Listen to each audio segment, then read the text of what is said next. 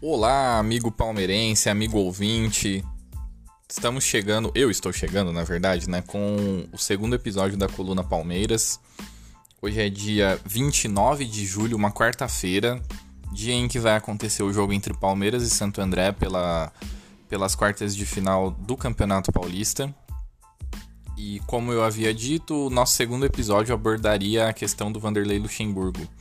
A minha opinião com é, em relação à chegada dele e em relação a como o trabalho dele vem se desenvolvendo. É, eu até tinha gravado a, essa coluna na data de ontem e tinha colocado o assunto Gustavo Gomes junto.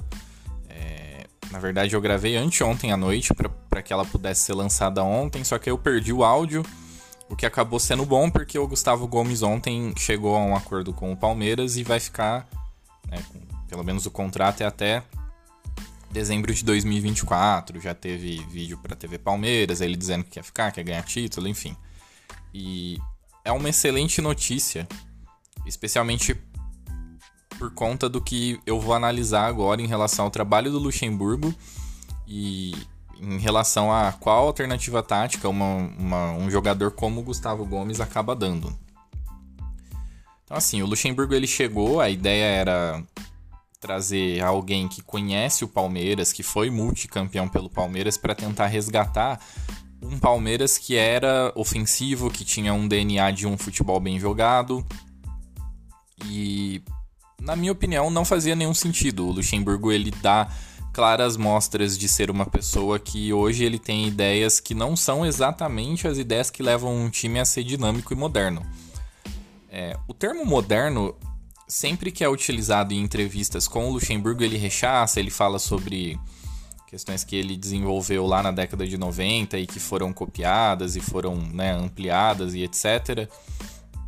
E que ele seria o precursor disso. E tudo isso, na minha opinião, torna ele uma pessoa muito fechada. Os trabalhos bons do Luxemburgo eles já estão há uma década atrás. Eu entendo que o último bom trabalho dele tenha sido o Grêmio de 2012, onde ele fez uma boa campanha no Campeonato Brasileiro. Desde então ele vem patinando. E o, o que levou ele ao Palmeiras, que foi o trabalho no Vasco, que tem obviamente um elenco muito mais limitado do que o do Palmeiras, é, foi ter um futebol de uma campanha bem média. É sempre bom lembrar que, apesar de muitos classificarem a campanha do Vasco como boa, é, eu não concordo muito. Eu acho que o time ficou exatamente onde deveria ficar. Era mais ou menos essa posição que o Vasco deveria ocupar com o elenco que tinha. Tinham times piores, bastantes times piores do que o Vasco. E o Luxemburgo acabou fazendo um, um trabalho que é de acordo com o que o elenco permitia. É, o que, na verdade, o que deu um pouco mais de, de destaque para o trabalho do Luxemburgo, sem dúvida nenhuma, foi o jogo maluco que ele fez contra o Flamengo, que foi campeão, que foi dominante e que ele conseguiu é, com um empate, nem foi uma vitória, mas num jogo bem interessante, bem maluco, onde ele explicou a análise tática que ele fez e etc. E foi assim que ele chegou ao Palmeiras. Quando ele chegou, eu obviamente não, eu não sou do tipo que, que corneta e que parece que vai morrer por conta da chegada dele, mas eu fiquei bem contrariado. Eu entendia que haviam opções melhores, que não eram o São Paulo, que o São Paulo pediu para fechar com o Palmeiras era criminoso termos de valores. É, e o Luxemburgo veio é, ganha, ganhando assim muito menos do que em outros momentos ele já pediu, especialmente para assumir um time como o Palmeiras, e dizendo que ia fazer um trabalho de retomada de um futebol ofensivo, com um DNA ofensivo, etc. Para pessoas que são mais novas e veem o Luxemburgo sempre saindo de clubes e fazendo trabalhos que não são muito bons, o Luxemburgo talvez seja o maior técnico da história do Brasil. Parece exagero dizer isso, mas assim, ele é multicampeão brasileiro e ele é um cara que conseguiu ficar no auge por praticamente 20 anos. A gente tem outros treinadores brasileiros que conseguiram auges muito bons, mas que duraram muito menos do que o do Luxemburgo. É difícil achar alguém que tenha ficado 10 anos no auge aqui do, do futebol brasileiro. É óbvio que a gente teve o Felipão que saiu, seleção, depois Portugal e etc fica mais difícil avaliar e dizer se ele ficaria tanto tempo no auge, mas o Luxemburgo não, ele teve excelentes times durante praticamente 20 anos, isso é muita coisa. É... E, e o, o fato, que fazia com que ele fosse vencedor e que ele tivesse ficado tanto tempo no auge, era justamente ele formar equipes que tinham uma proposta de jogo muito interessante. Ele meio que rivalizava com as escolas, com os técnicos da, das escolas gaúchas que tinham propostas de jogo muito mais defensivas e ele conseguia obter êxito com um estilo de jogo que era muito mais vistoso. Falando de Palmeiras, o Palmeiras de 2008 jogava com um, um, time que tinha um bom toque de bola, que tinha Valdívia, que tinha Diego Souza, Kleber, Alex Mineiro, eram muitos jogadores de ataque. O próprio Martinez era um volante, mas era um volante que sabia sair jogando tinha bom toque de bola, tinha boa chegada, chute de fora da área, o próprio Léo Lima. Muitas vezes ele jogava com Léo Lima e Martinez, não usava o Pierre. Então era um time que tinha um DNA ofensivo interessante. Falando sobre o elenco atual, é, hoje, se você acessar a rede social de qualquer pessoa que tenha influência em falar sobre o Palmeiras, né, blogueiro e etc., o clima é de total insatisfação por conta do nível de jogo que tem sido apresentado na pós-parada por conta da pandemia. O que é justificável. Ocorre que ninguém está tentando fazer uma análise tática de fato e propor situações, apesar de, obviamente, eu, eu acredito que o Luxemburgo não vai dar ouvidos, mas assim, olhar por um. olhar o que acontece com o atual elenco do Palmeiras de uma forma que não seja só xingar jogador, chamar de morto e dizer que falta vontade especialmente contra o Corinthians, não faltou vontade, o time correu dentro do, do que era possível devido às limitações físicas de um retorno depois de uma longa parada. O próprio Corinthians não estava conseguindo render fisicamente. E é um time que depende de vontade para conseguir alguma coisa, diferente do Palmeiras, que em tese tem qualidade. E, e, deixou exposto, tanto no jogo contra o Corinthians quanto, quanto no jogo contra o Água Santa, quais são as dificuldades desse time. É um time que se propõe a ficar com a bola, então fica tocando a bola para poder procurar espaço. Quando você fica muito com a bola, você tem que ter uma movimentação por trás da zaga para você conseguir encontrar esses espaços, sejam porque eles surgem devido à movimentação do ataque ou porque o, o time cede, já que é muito difícil ficar muito tempo defendendo, né?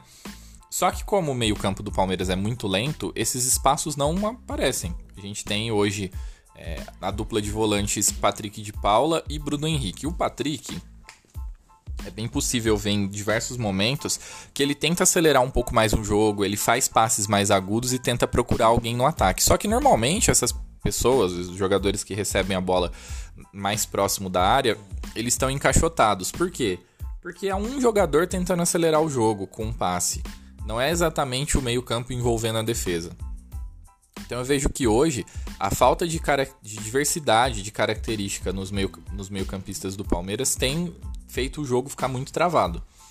Não adianta nada você ter um ponta rápido, como é o caso do Rony, que não tem campo para correr. A gente viu no jogo contra o Água Santa e contra o próprio Corinthians, o Rony encarando marcadores para dribles em velocidade, mas com cobertura. Aí ele passa o primeiro jogador porque ele é muito habilidoso. Só que daí ele tromba numa parede que tá logo atrás dele, porque ninguém deixa o Rony no mano a mano. Ele sempre tá com cobertura. As situações de mano a mano elas vão ser ou numa invertida de bola com um toque de bolas com um toque de bola rápido, ou em contra-ataque, coisa que o Palmeiras não vem tendo, porque está tendo uma proposta de jogo onde fica com a bola. E as retomadas de bola não têm sido boas. E por que que isso acontece? O time que se propõe a ficar com a bola, ele tem que necessariamente ser compacto. Você consegue pegar qualquer time que joga no campo ofensivo e ele tem essa característica da zaga subir, os zagueiros participarem da, do, da troca de passes para poder sufocar o outro time.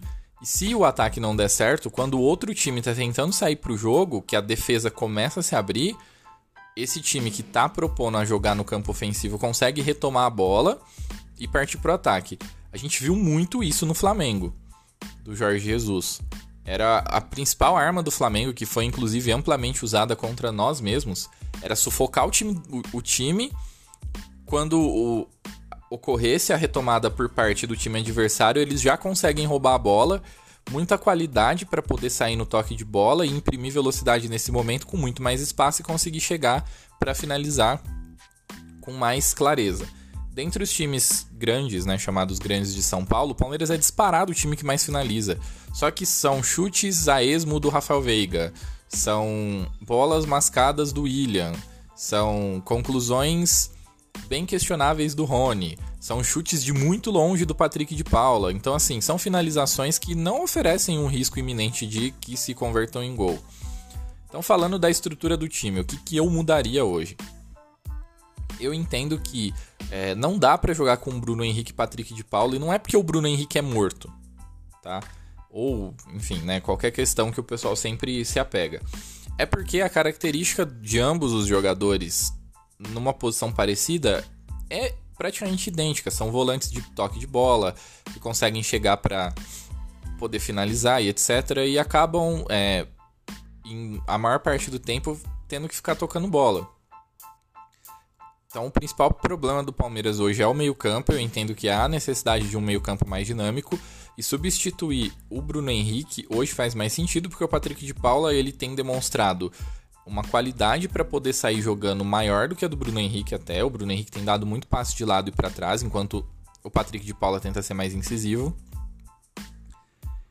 E aliar isso a um outro meio-campista, que não necessariamente precisa ser um volante. O Zé Rafael vinha sendo utilizado muito bem como volante, é, ele tem uma característica diferente, ele carrega um pouco mais a bola e apesar de prender, adicionaria uma característica diferente que pode ajudar a abrir mais espaço.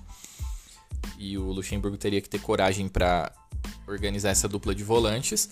Ou ele pode voltar com o Felipe Melo como um cabeça de, áreas, de área mesmo e colocar três meio-campistas na frente do, do Felipe Melo, que é um, um volante que é praticamente destinado à marcação, ele não tem chegada Apesar de ter bom passe, ele não sobe, ele não flutua para a entrada da área. E jogar com dois atacantes que seriam o William e o Luiz Adriano, como atacantes. E aí exigiria um dinamismo muito grande da, da trinca de meias que ficariam atrás dele.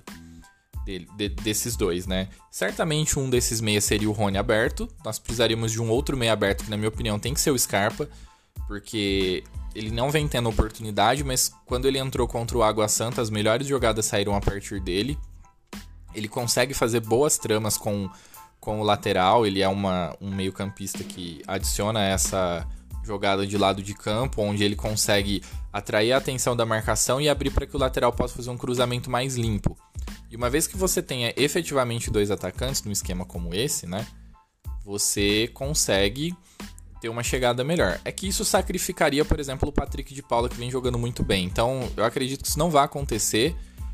Apesar de eu achar que o volante de contenção pode ser o Patrick de Paula também, mas a característica dele de chegada ficaria sacrificada, já que nesse esquema a subida ela tem que ser mais discreta. É, entretanto, no, no que se refere à compactação do time, acaba fazendo mais sentido porque o Felipe Melo é um, um zagueiro que consegue ficar adiantado e consegue participar do toque de bola. E se a bola vem, tá vindo espirrada de uma retomada que o adversário está fazendo, e por isso é importante ao perder a bola fazer um bom abafa, ele consegue retomar a bola e sair com qualidade. No atual, na atual escalação, né, nos dois jogos que nós tivemos o Vitor Hugo, o Vitor Hugo não consegue fazer isso. O Gustavo Gomes, ele já tem mais habilidade para lidar com esse tipo de jogo. E seria bem interessante. Pode ser bem interessante, porque ele fatalmente vai, vai voltar, ele é nosso melhor zagueiro. Seria bem interessante. Vai ser bem interessante ver se essa vai ser a postura de o, a linha de zaga ficar alta e esse abafa acontecer para evitar os contra-ataques. Não é adequado que se fique correndo atrás de atacantes. Zagueiros em geral, em geral são mais pesados, o Felipe Melo especialmente. Então há necessidade de que esse abafa seja criado dessa forma. Então, são duas possibilidades, na minha opinião. Tanto o William quanto o Luiz Adriano jogam bem, ambos parecem não poder ficar fora do time, então um esquema com dois atacantes, sem essa de William na ponta ou William de meia. Com um meia, apenas um volante, dois jogadores abertos e dois atacantes. Que acaba sendo um sistema muito parecido com o que o Flamengo usa, com o William Arão, o Gerson de meia, o Arrascaeta e o e o Everton Ribeiro abertos e o Bruno Henrique e o Gabriel como os atacantes. Nós teríamos um esquema de jogo parecido. E aí nós conseguiríamos ter um sistema onde o meio-campo seja mais povoado, mais conchegada, com velocidade quando necessário e com grande poder de finalização. Mas como eu acho que isso não vai acontecer, como eu acho que vai ser, vai ser utilizado dois volantes, dois pontas e etc., é, o que eu faria? Eu colocaria o Scarpa aberto pela direita ou esquerda, o Rony aberto também, o Luiz Adriano de atacante e entraria com um meia clássico que pode ser o Lucas Lima, que apesar de ter problemas sérios, de parecer preguiçoso e etc., a gente já viu que tentar improvisar na, na posição dele acaba ocasionando coisas muito piores. Hoje o que acontece muito no Palmeiras é, se, se joga o Zé Rafael de meia, a gente prefere o Lucas Lima. Se joga o Lucas Lima de meia, a gente prefere o Scarpa. Se joga o Scarpa, a gente prefere o Rafael. E assim sucessivamente, acabou virando um ciclo. Então isso precisa ser definido. Um outro grande problema que a gente tem na atual construção do elenco é que a gente não tem um centroavante com uma, com uma característica diferente da característica de mobilidade, o que é bom. Só que pode fazer falta ter um centroavante um pouco mais clássico em alguns momentos. Então, se houver a necessidade de alçar bolas na área, e não é, não são, eu não tô falando de cruzamento a esmo, tá? Eu tô falando de jogadas que você prepara, consegue abrir para um jogador que possa fazer um cruzamento limpo e encontrar pessoas na área. Hoje a gente não tem essa característica, então nós necessariamente precisamos de um time mais dinâmico. Eu se fosse técnico do Palmeiras, optaria pela, por um time com dois atacantes, apenas um volante e uma trinca de meia que faça bastante pressão na saída de bola. Você não precisa ter jogadores que nasceram como marcadores para ter uma marcação forte. Se a ideia é ficar com a bola e habitar o campo adversário, o, o time tem que estar compactado e ele tem que dar muita pressão na saída de bola. Não tem como jogar de outra forma. Não tem como haver espaço, e o meio-campo não pode ser lento, ele tem que ser dinâmico e ser rápido. E eu vejo que o Luxemburgo ele sequer enxerga o jogo dessa forma. Ele acha que ficar com a bola, tocando para trás, tocando de lado, significa domínio. Mas não é isso que a gente está vendo. Os times não têm medo do Palmeiras. O Água Santa, na primeira oportunidade de, de acelerar um pouquinho mais o jogo e fazer uma jogada mais incisiva, conseguiu fazer um gol no Palmeiras, que é um time que se, por, que se caracteriza por ter uma boa defesa. Se tem uma coisa que hoje a gente não pode reclamar, é que a nossa defesa é muito boa. E aí eu cito os membros da defesa, a dupla de, volan a dupla de zaga, a forma como a volância acaba protegendo a zaga, o próprio goleiro. Então, o grande problema da zaga hoje é a participação que eles acabam tendo no momento ofensivo, que é fundamental. O jogo ele precisa ser jogado com todos os elementos por todos os jogadores. Se você tem alguém que não está conseguindo participar do seu jogo, tem alguma coisa errada. E o Everton, inclusive, é um jogador que consegue, um goleiro que consegue participar de toque de bola, conseguiria ajudar nesse abafa aí. Eu particularmente acho que essa mudança de estilo de jogo ela não era necessária.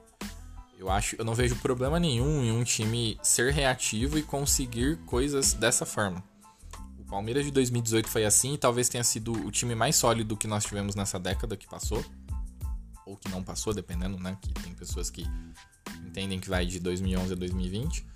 E não veria, eu não veria problema em nós continuarmos com essa mentalidade, até porque nós temos jogadores no elenco que foram contratados visando jogar dessa forma. Entretanto, se vai haver mudança no estilo de jogo, não pode ser pela metade, porque do contrário a gente tem um time que consegue ficar 70% do tempo com a bola, mas que não sabe o que fazer com essa bola. A gente tá praticamente se defendendo com a bola no pé, a gente não tá atacando. Não tem incisão, não tem poder de decisão. E essa mudança precisa acontecer. Então eu vejo que o Luxemburgo não conseguiu enxergar o jogo desse jeito e está encontrando sérios problemas por conta disso. E na minha opinião isso tem muito a ver com a personalidade dele. Eu acho arrogante em diversos aspectos. O fato dele ter sido muito vencedor faz com que ele não consiga olhar para frente. E hoje nós estamos numa sinuca de bico muito parecida com a que aconteceu com o Marcelo Oliveira. Os times que passaram para o Paulista, eles dão a impressão de que o mais forte é o Bragantino. E não seria nenhum absurdo o Palmeiras eventualmente vencer né, os jogos que tem pela frente, incluindo o Bragantino ou algum outro grande, e ser campeão paulista. E um eventual título paulista vai servir para, entre aspas, apagar muito do que está sendo feito de errado o Luxemburgo continuar. Não que eu esteja pregando a demissão dele, eu ainda espero que ele consiga dar jeito no time. Eu só espero que.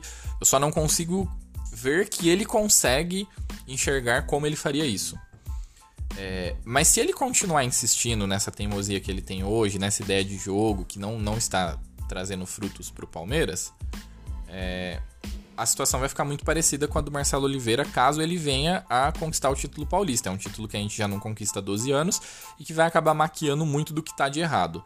Daí começam as competições mais importantes, que é a volta da Libertadores do Campeonato Brasileiro. O time continua não rendendo, não disputa o título brasileiro e cai na Libertadores. A gente demite o Luxemburgo, fica perdido no meio da, da, da, da, coisa acontecendo e acaba não indo para canto nenhum e perde mais um semestre e basicamente mais um ano. Então eu entendo que a mudança precisa aparecer já no jogo de hoje. A gente, eu vou gravar a coluna pós-jogo e ela, a mudança ela precisa ser percebida já no jogo de hoje. As sacadas para que o time se torne mais dinâmico, elas já precisam aparecer. Eu entendo que a gente teve a volta da pandemia e alguns jogadores demonstraram não, estar, não estar na sua plena forma, e aí eu não falo só de forma física, mas eu falo de conciliar a forma física com tempo de bola, com uma série de outros fatores que só o jogo dá. E eu entendo que passado dois jogos e muitos dos jogadores tendo jogado né, de maneira consecutiva ou saindo como titular, jogando os 90 minutos ou entrando, já é o suficiente para que o ritmo reapareça e que esse jogo apareça. E vai ser um bom teste de fogo porque o Santo André vai vir com uma retranca. Eles vão se armar contra o Palmeiras e vão tentar explorar contra-ataque. Então vai ser mais um teste de fogo para esse time que, em tese, iria ser o time que propõe é, com uma proposta mais ofensiva. Então, para mim é um jogo chave para entender onde o Luxemburgo está, o que ele pensa sobre o Palmeiras, né? Então essa, essa foi a coluna sobre o Luxemburgo. Ela de novo ficou maior do que eu gostaria, mas eu tive que falar sobre quem é o Luxemburgo, como está sendo e por isso esticou um pouco. Caso você goste da coluna Palmeiras, divulgue para o seu amigo. Como eu comecei agora, é... por enquanto a plataforma que eu uso para gravação só liberou no Spotify, mas já me avisou que já vai liberar no Google Podcast, então logo deve aparecer para Apple e para todos os os agregadores de podcast. É, dê apoio, eu me proponho a ser diferente, é muito fácil achar conteúdo reativo e, e menos analítico sobre o Palmeiras. Aceito sugestões, caso você discorde do que eu estou falando, pode comentar comigo, não tem problema nenhum. Pode até me dar um, um ponto de vista que seja diferente, que eu não esteja conseguindo enxergar. É, fico muito feliz com os feedbacks que eu tive do primeiro episódio. Vi que pessoas que não necessariamente torcem para o Palmeiras ouviram o primeiro episódio e é isso.